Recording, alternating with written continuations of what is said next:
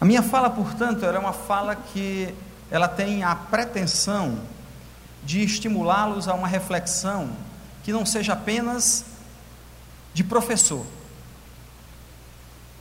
Porque nós não somos só professor. Nós somos pai, nós somos filho, nós somos amigos, nós somos família, nós somos educador. E portanto, você só será completo se você cuidar de todas essas áreas. E como eu entendo que palavra tem poder, é, dá para tirar essa luz que está me encandeando bastante. Muito obrigado. Aqui tem um canhão de luz aqui. É, palavra tem poder.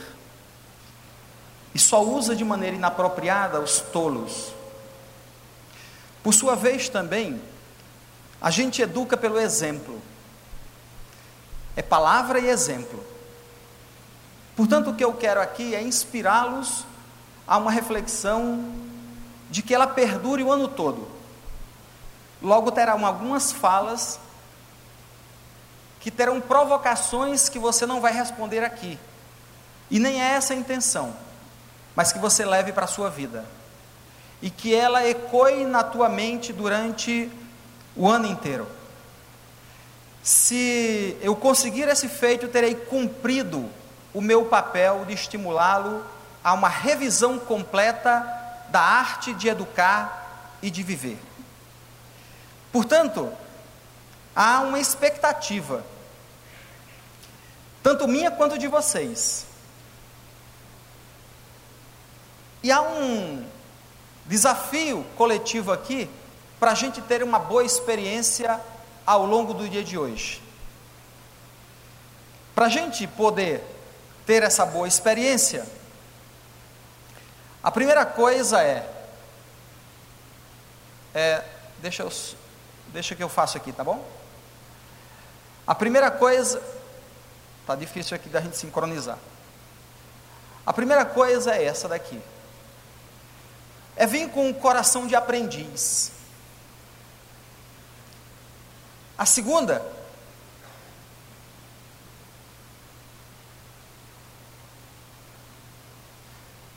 Meu amigo, o negócio está difícil. Mas a gente chega lá se ele der certo.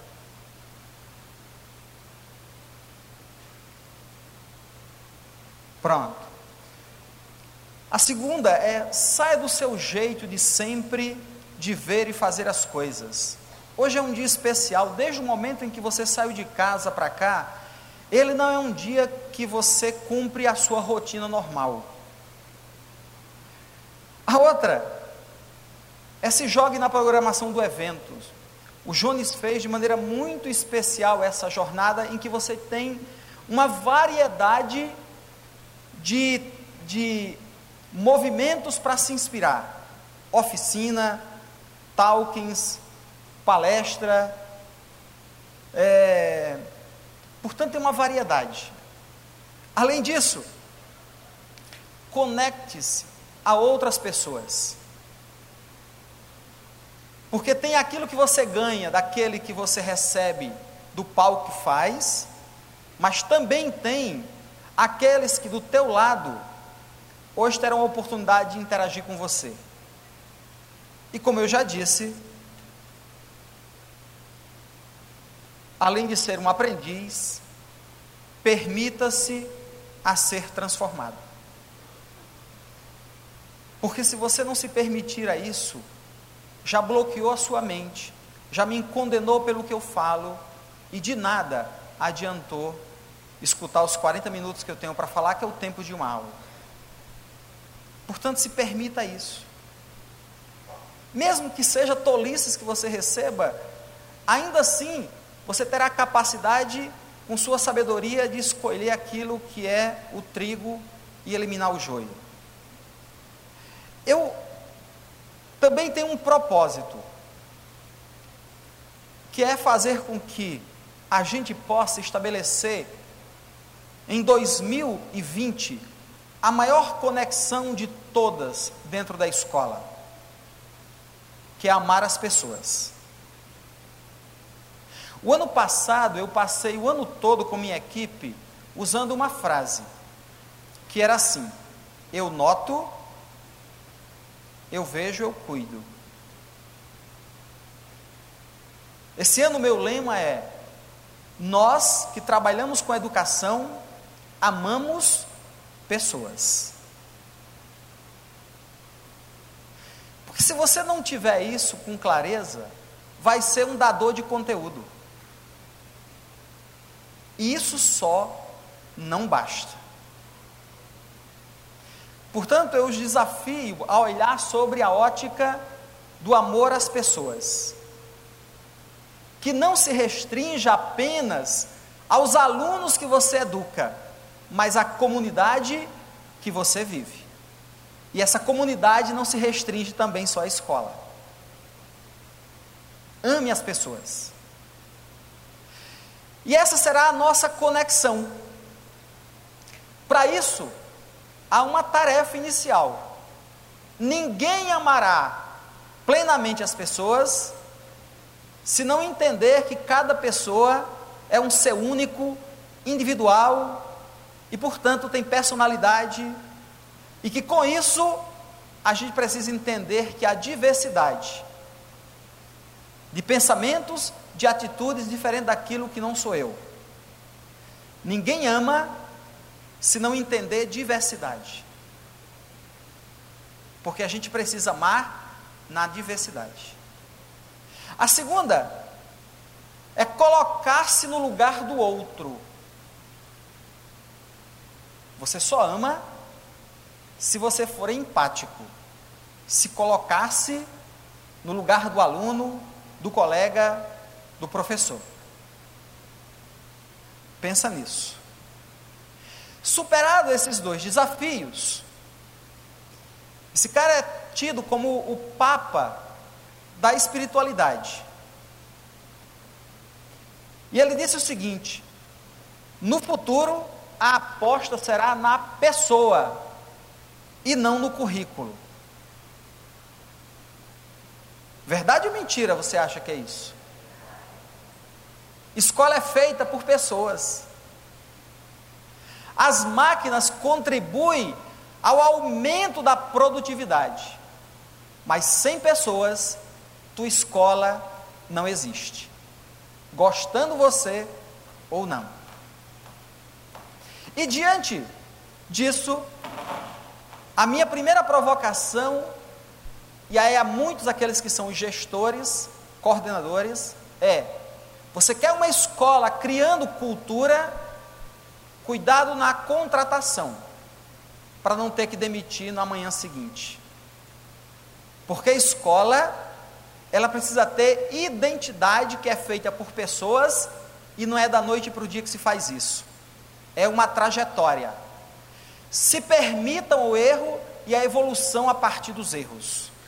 Mas as pessoas não são descartáveis. Porque não existe no comércio ou nas empresas a ideia de que ah, a gente pode substituir. Em educação, tenta fazer isso substituindo o coordenador e o professor o tempo todo na sua escola. Para ver qual é a credibilidade que você passa para as famílias. Portanto, escola é ambiente em que busca-se estabilidade. Mas é óbvio que a estabilidade é conquistada por cada um de nós, todos os dias, pelo que nós fazemos e realizamos. Além disso, quem é que substituiu, por exemplo, Jesus? Quem substituiu o feijão que a sua mãe faz?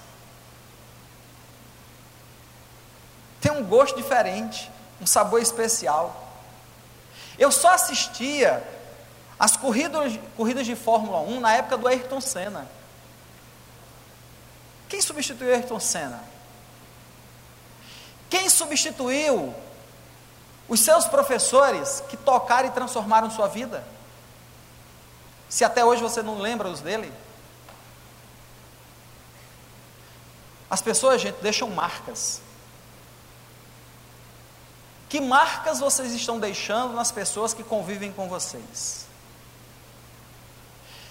Quando eu pego, por exemplo, a Madre Teresa, para mim a Madre Teresa é a marca na forma de caridade. Como quando eu vejo Mandela. é a marca na forma de liberdade. Como eu vejo o Martin Luther King, que é a marca na forma de justiça. Qual é a sua marca? Qual é o seu nome? Não, não estou falando da Maria, do João, do Pedro, ao qual as pessoas reconhecem você por este nome. Porque tem professores que a marca é de carranca, é de cara dura, é de insuportável, é de intolerável. Qual é a sua marca? Porque é isso que depois do conteúdo é que vai ficar. Por isso, algumas reflexões eu queria fazer com vocês a partir de agora. E são uma série de perguntas, várias. Escolha algumas delas, sempre para você retomar reflexões. E a minha fala, eu fiz questão de pedir a Bruna, para que Bruna é a, é a gerente do evento todo, para que ela, ao entregar os certificados para vocês durante a semana, também entregar a minha fala, todas as, todas as telas. Porque ela não se resume somente a minha fala aqui, ela necessita de uma reflexão por uma série de perguntas e provocações que eu vou fazer a vocês. E quero começar com essas aqui. Primeiro, é o que eu preciso melhorar. E olha, eu não queria também que você caísse no abismo de achar que minha palestra é de autoajuda. Porque autoajuda só diz três coisas: como é que a gente pode emagrecer sem fechar a boca, ter saúde sem caminhar e fazer atividade física e ganhar dinheiro sem trabalhar? Isso é balela. A segunda é essa: minhas atitudes garantem a minha estabilidade. Se as pessoas que me contrataram tivessem que me recontratar, será que elas contratariam de novo? Ou do tipo, como foi meu relacionamento com os colegas? Eu fui uma pessoa suportável ou sou respeitada e amada pelos colegas? Uma coisa é você influenciar quem está abaixo de você, outra coisa é influenciar quem está acima de você. Além disso, eu queria revisar 2019 com mais perguntas e provocações. A primeira delas é, e aí eu sei que lá atrás está difícil a leitura. Eu coloquei, eu refiz a palestra quando eu cheguei aqui para o auditório, deixei em, em letra em fonte 60, 70. Mas essa daqui não deu. Então, para revisar é quais foram as três melhores coisas que aconteceram em 2019 comigo? E quais foram as três piores? Que eu não gostaria de viver novamente. Qual foi a grande lição que ficou entre as melhores e as piores coisas que aconteceram? Quais as pessoas que me marcaram profundamente em 2019? Mas acima de tudo, quando e quando, quando e como posso agradecê-las? Além disso, quais são os meus motivos que eu tenho para agradecer? O que eu não consegui fazer em 2019, que eu me prometi que vou fazer em 2020, porque não dá mais para procrastinar. Nós não temos uma vida eterna. Ah, Quais são os meus objetivos para 2020, em especial nessas seis áreas da vida? E não terá uma sétima área, são seis áreas. São exatamente essas. No que eu vou fazer nessas seis áreas, determinará muito o sucesso da minha vida em 2020. E além disso, o que eu preciso parar de fazer porque sua agenda é limitante. Não dá para estar tá colocando tudo o que você imagina poder colocar. E se quiser fazer algo novo, vai ter que fazer escolha daquilo que não vai poder fazer. Eu quero uma hora de academia, vai ter que tirar alguma coisa da agenda se a sua já estiver lotada. Eu vou ler alguma coisa, vai ter que dedicar-se algum tempo para isso. Portanto, é um equilíbrio de agenda e de tempos e movimentos. Mas para você responder todas essas perguntas, eu também me fiz perguntas. E eu fui um pouco mais profundo nas perguntas e provocações para encontrar respostas para essas. Eu fui para algumas delas. Aqui estão elas. Primeiro, a minha vida tem valido a pena? Para onde a vida está me levando? Estou no caminho certo?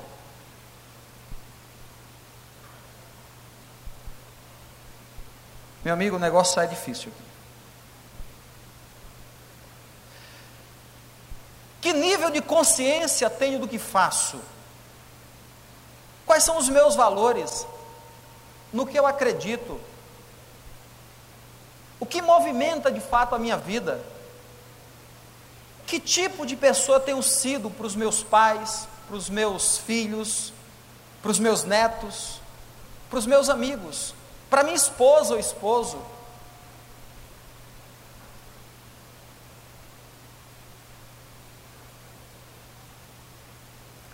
Quais são as minhas verdades? As minhas crenças? Que tipo de ser humano tenho sido? O que preciso mudar na minha vida? Na história da minha vida, quais cenas me envergonham diante dos meus amigos, pai, família?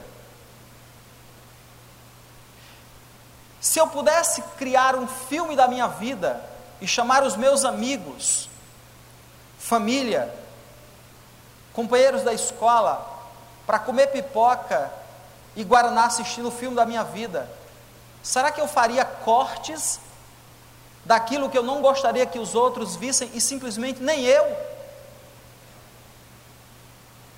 Porque tem pessoas que vivem a vida que é capaz de, no filme da vida dele, ser um curta-metragem.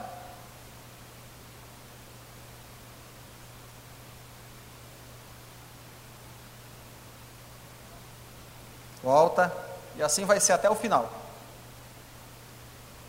Será que meu filho, minha filha, gostaria de ser igual a mim? Se essa é a principal herança que a gente tem na vida? Que lugar Deus ocupa na minha vida? Independente de dogmas religiosos, de crenças X ou Y, Há momentos na vida que a gente só com Deus para suportar o insuportável, tolerar o intolerável, vencer o invencível, ver aquilo que é invisível aos olhos humanos. Eu tenho procurado não decepcionar as pessoas que gosto. Essas perguntas todas fazem sentido ou não, gente?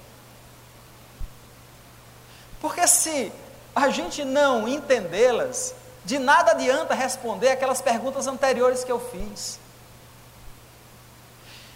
E aqui não tem resposta fácil, nem muito menos simples resposta que a gente tenha ela acabada. É ao longo do ano que nós vamos ter que buscar respostas pelo que nós vivemos e vamos viver. É o endireitar o curso da minha vida, para olhar para o futuro que nos dê capacidade de olhar com orgulho o que nós vamos construir. Porque eu creio que aqui está o maior valor de uma escola. É gente feliz e apaixonada pela vida. Ninguém será um bom professor com a vida em pedaços nas outras áreas da vida. Eu também queria dizer para vocês E eu vi várias escolas aqui uniformizadas. Achei linda essa atitude. Porque se a gente puder reunir a alegria, meu Deus do céu, a alegria de servir, com orgulho por pertencer, eu sirvo com alegria. E essa marca está em mim. Eu crio clima na escola. E se eu tenho clima na escola, eu posso estabelecer os valores que desejar. E juntos nós faremos o impossível.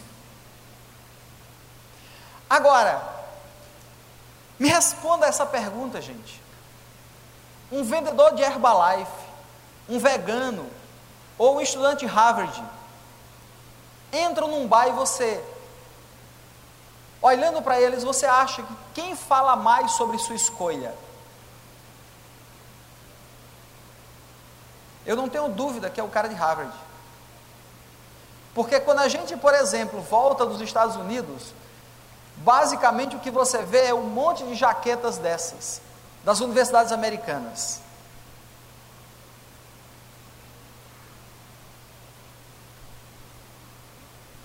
Uma cultura, ela não é imposta, ela é construída. Mas é preciso se construir orgulho na jornada. Eu também queria dizer para vocês que nós precisamos transformar nossos alunos em advogados da nossa marca como professor e da nossa escola. Quem estuda e quem estudou na nossa escola, quem usou o material do SFB precisa carregar esse orgulho na vida.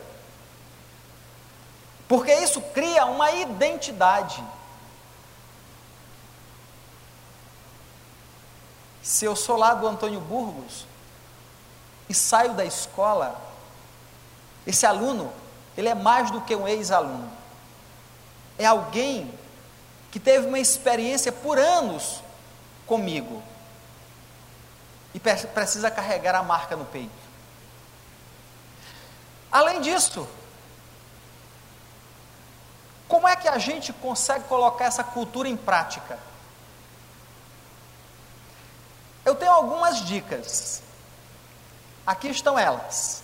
Primeiro, nós somos e temos que ser a melhor escola preparatória para a vida que temos que ter um padrão de ensino comparável às melhores instituições do país,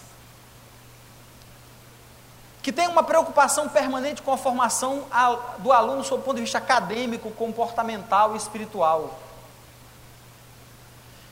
Que o aluno seja continuamente desafiado ao seu maior potencial acadêmico. Que o aluno do SFB sabe, e o mercado sabe, que nós cobramos que nossa régua é alta. E que há programação aula-aula cumprida, calendário e assim por diante. Ou seja, tem rotina, hierarquias, funções bem compreendidas.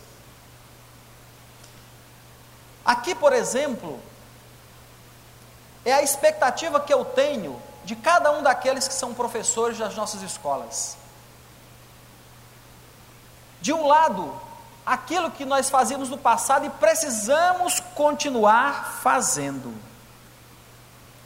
Ou seja, isso aqui é in, indelegável. Dar conteúdo, fazer provas, corrigir, tirar dúvidas, cuidar da disciplina, acompanhar as atividades.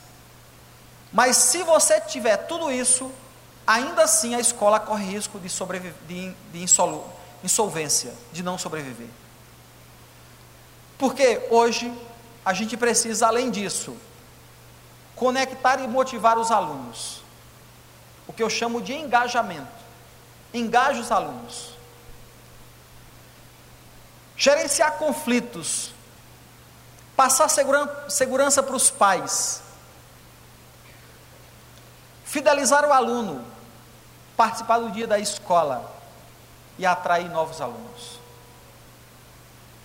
Ou seja, o que o professor fazia no passado, mesmo que continue fazendo agora, não garante estabilidade e sucesso da escola.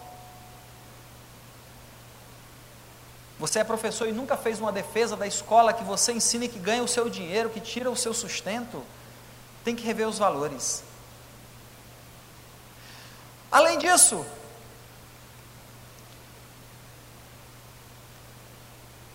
em Portugal tem, na região da Expo, um agrupamento de escolas chamada Essa de Queiroz. Eu fui visitá-las, porque é tida como uma das boas escolas é, de Portugal. E eu precisei atravessar o Atlântico para entender que, seja em Lisboa ou em abril, eu estou indo a Singapura, ver o modelo de educação de Singapura. Mas seja nas várias viagens que eu já fiz para outros países, ou aqui no Brasil, escola de sucesso, elas cumprem basicamente cinco papéis que está na declaração pública do agrupamento de escolas do Essa de Queiroz, que são exatamente essas aqui. Primeiro, a liderança. Escola é cara do diretor. Se o diretor é cheiroso, a escola é cheirosa. Se o diretor é fedorento, a escola é imunda. Escola é cara do diretor. Quando eu digo diretor, é obviamente, se, se a escola é grande, o coordenador representa aquela liderança para aquele grupo de professores e alunos. A segunda é equipe. É como se faz a escolha dos profissionais que estarão com você. Minha sugestão para vocês que são contratantes que estão aqui: demore nas contratações, a menos que você tenha certeza de aquele é um bom profissional para o seu perfil de escola. Além disso, delegar competência. Você não faz tudo, não dá para você fazer tudo sozinho, nós precisamos dos outros. Tenha treinamentos permanentes. Tem um programa de formação continuada interna na escola, para você sempre evoluir. E acima de tudo, tem que ter disciplina, porque nada se conquista sem disciplina. E começa pelos funcionários. Não adianta você pedir disciplina para aluno com gente na escola indisciplinada. Você vai chegar muito pouco distante. Isso faz sentido ou não? Além disso, as escolas de sucesso fazem três coisas. Tem ensino forte, ligado à excelência acadêmica. Tem a ideia de formação humana, sobre inovação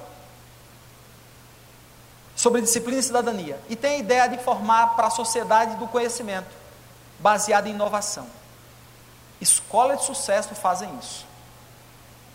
Eu queria também dizer que uma boa escola se estabelece por esse cenário aqui, esse tripé. Há um foco na aprendizagem do aluno, não é no ensinar, mas na aprendizagem. De uma escola que cuide de material didático, cuida de currículo e avaliação e de formação da equipe. É isso que faz uma escola. E diante disso, aqui estão o que as escolas de sucesso fazem hoje. Elas resgatam valores, contratam gente que gosta de gente e acredita, acredita em pessoas que acreditam nelas. E coloca o aluno em segundo lugar.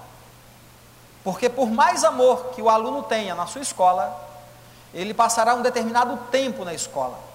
Mas quem permanecerá na escola por mais tempo é o funcionário. Todas as vezes que eu vejo a escola colocando o pai e o aluno em primeiro lugar, em função de preferência em relação ao funcionário, é uma escola que adoece.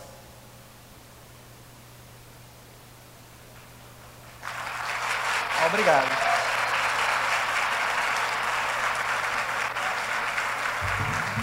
E selecione pessoas. Sete pecados que a gente comete dentro das escolas que causa desapontamento, lágrimas e desmotivação. Aqui estão eles: não comunicar com clareza, não escutar, não liderar, tratar os outros com indiferença, agir com parcialidade, não reconhecer e recompensar e não comemorar as pequenas vitórias. E quando for comemorar, celebrar as pequenas conquistas, acima de tudo, celebre aquele momento e não entregue logo em seguida uma meta para a equipe. Porque aquele é um momento de comemoração, de celebração. Tem tempo para tudo debaixo do céu. Eu queria também dizer para vocês que nós temos um jovem hoje que é diferente daqueles os quais nós fomos jovens. Isso cria desafios. Por exemplo, os jovens querem ser liderados, não mandados. Eles querem orientação, não bronca. Liberdade, mas não abandono. Firmeza, mas não grosseria. Mil explicações e menos ordens. Esse é o jovem que está na sua sala de aula. E que, se não entender isso, vai se confrontar permanentemente com eles. Mas, para aprofundar, eu trouxe 10 características dessa nova geração. Nós já estamos numa geração chegando na chamada geração alfa. Mas eu trouxe da geração Z. Porque tudo que eles querem é isso aqui: é se livrar das amarras. O professor faz um caminho, e eles escolhem um caminho diferente.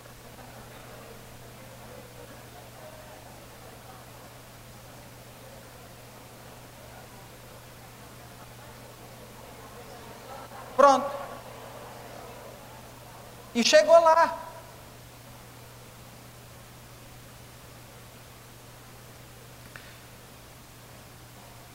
Por isso, a gente tem que cuidar para que nós tenhamos uma escola que não seja baseada em conteúdo e somente avaliação, como se fosse um encontro de contas com os meninos. Que na semana de prova ele surta, pira e depois a vida volta ao normal.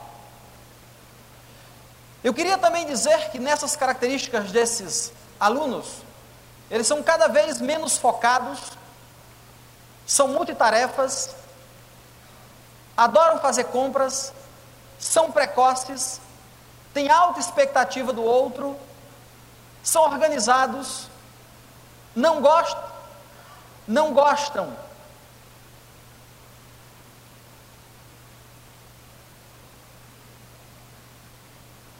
Não gostam de atraso e desculpas, nasceram para ser sociais, mas gostam de ser únicos, têm personalidade. Um dia a gente acerta aqui no negócio. Pronto. E gostam de honestidade. Nós toleramos falsidade, alunos não. E uma coisa importante para nós e os alunos: não tem atalho em educação. Todo atalho em educação é perigoso. São anos educando, anos educando. Portanto, isso aqui não existe em educação.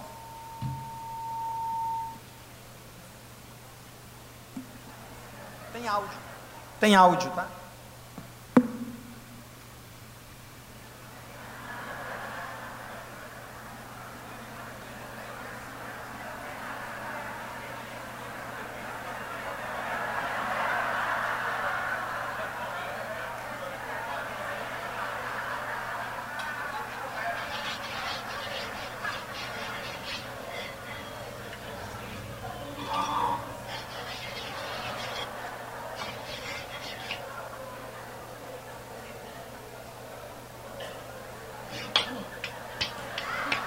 É, pelo jeito também para ele não resolveu muito não. Em escola é tudo no longo prazo. Nada é da noite para o dia. Desconfie de promessas com facilidades, cheia de facilidade. Observe os jornais, o que falam sobre golpes, se é tudo a ânsia das pessoas terem facilidade. Eu queria também dizer para vocês que quando a gente decidiu se posicionar com liderança muito além do primeiro lugar, sim, nós queremos os primeiros lugares dos cursos em que a gente é, participa, mas não queremos só isso. Nós queremos puxar a régua, nós queremos estar na liderança. Portanto, uma provocação para você que é professor. Hoje, os seus alunos adolescentes escutam mais podcast do que a quantidade de aulas que vocês dão. Gravem podcasts. Eles escutam em qualquer lugar. Você interage, engaja os alunos. É só uma provocação. Eu também queria dizer para vocês que cada um de nós temos que nos comportar como líder. Professor tem que ser líder. E quando você não se utiliza da sua liderança, a sala de aula vira um caos. Por isso, a gente precisa desenvolver três competências ou quatro. Uma delas é: seja tolerante às falhas. Ambiente em que não se permite falha, ninguém cresce. Cria oportunidade para as pessoas prosperarem. Isso é tão importante quanto você prosperar junto. Aceite discordâncias, afinal, como eu disse, ninguém é igual. E acima de tudo, compartilhe a sua liderança. E diante disso, entenda que a vida ela precisa ser participada, sonhada. E se você entendeu isso, vai entender que liderança é muito mais serviço do que ser visto. E eu gostaria também de dizer que quanto mais vocês que são coordenadores, supervisores, auxiliares, diretores, mais alto estiverem, mais tem que aprender essas quatro liçõezinhas aqui.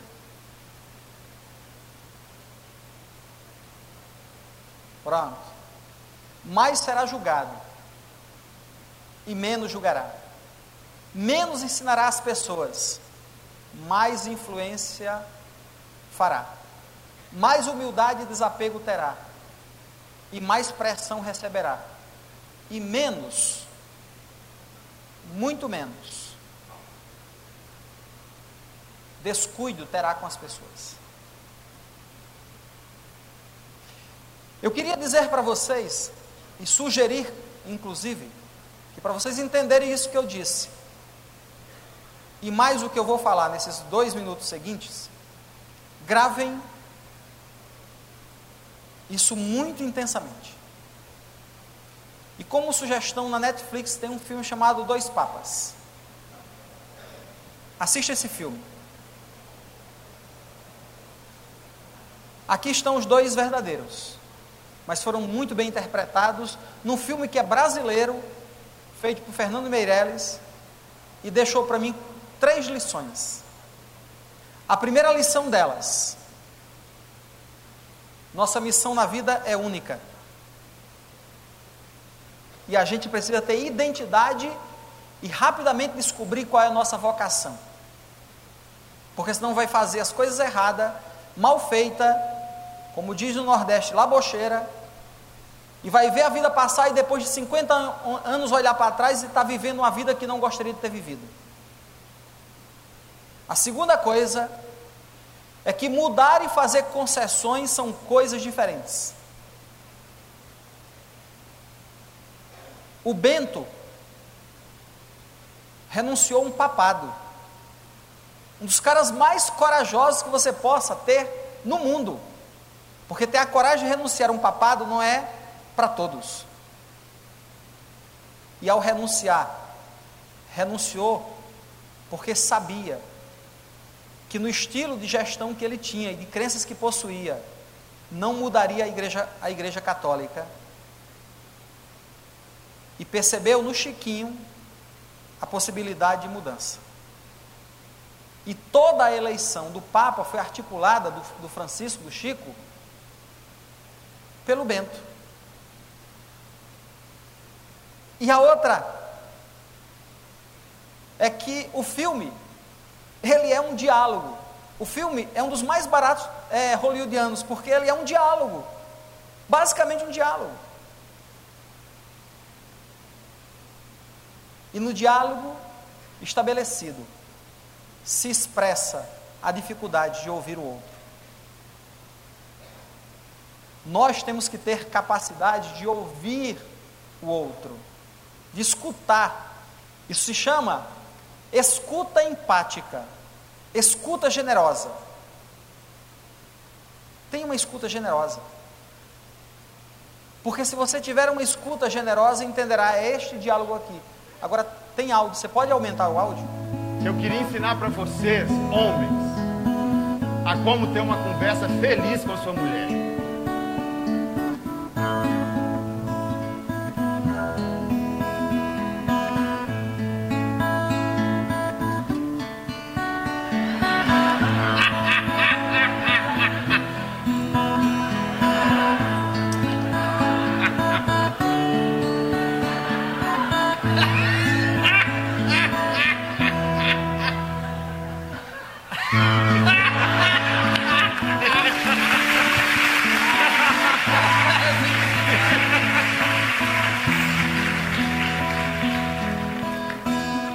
Tá certo, amor.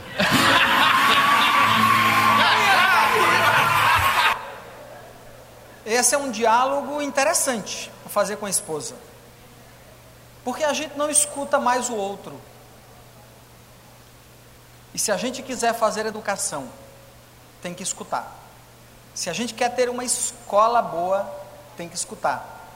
Se a gente tiver é, desejo de manter um bom casamento, tem que escutar.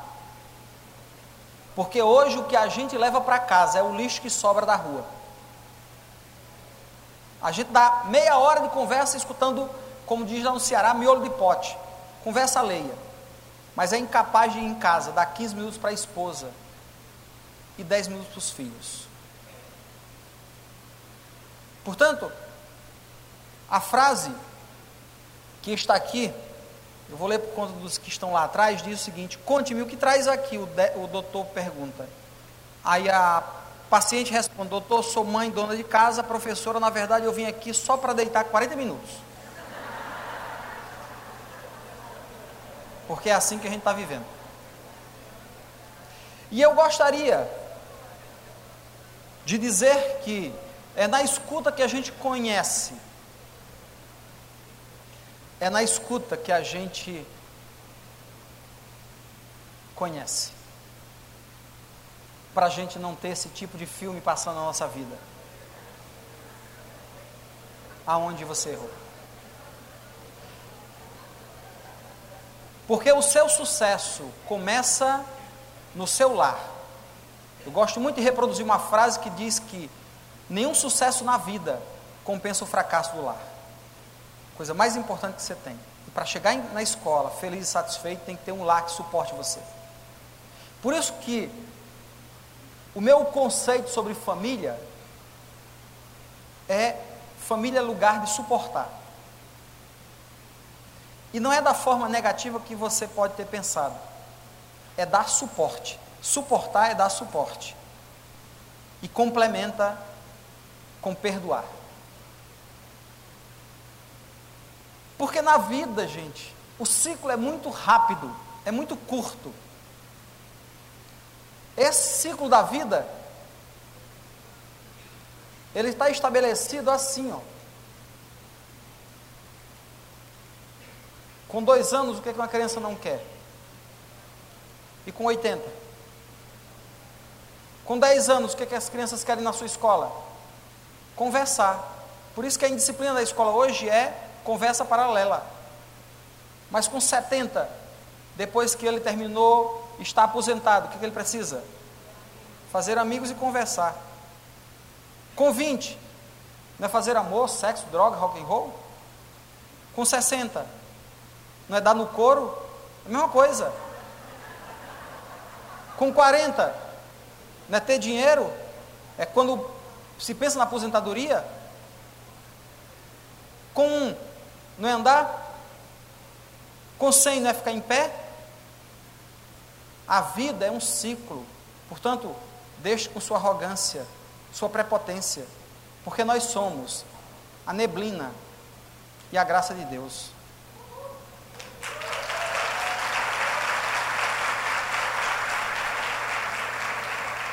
Ninguém é melhor do que ninguém. Nós somos seres únicos. E se hoje você está cuidando, é porque a premissa da vida é: nós nascemos sendo criado e vamos morrer sendo cuidado. Quem vai cuidar de você? Por isso, para encerrar minha fala, eu gostaria, se o negócio voltasse, pronto. Clica nesse, em cima desse vídeo aqui, acho que não vai, pronto, perfeito. Existe um velho ditado que é do tempo do Zagai. Diz que um pai cuida de dez filhos, mas dez filhos não cuidam de um pai. Sentindo o peso dos anos, sem poder mais trabalhar, o velho peão estradeiro com seu filho foi morar. O rapaz era casado e a mulher deu de implicar: Você manda o velho embora se não quiser que eu vá. E o rapaz, coração duro, com seu velho foi falar: Para o senhor se mudar, meu pai, eu vim lhe pedir. Hoje aqui da minha casa, o senhor vai ter que sair. Leve este couro de boi que eu acabei de curtir para lhe servir de coberta aonde o senhor for dormir. Pobre velho calado pegou o couro e saiu. Seu neto de oito anos, que aquela cena assistiu, correu atrás do avô, seu paletó sacudiu. Metade daquele couro, chorando, ele pediu. O velhinho, comovido, para não ver o neto chorando, partiu o couro no meio e pro netinho foi dando. O menino chegou em casa, seu pai foi lhe perguntando: Para que você quer este couro que seu avô ia levando? Disse o menino ao pai: Um dia eu vou me casar, o senhor vai ficar velho e comigo vai morar. Pode ser que aconteça e nós não se combinar. E essa metade do couro vou dar para o senhor levar.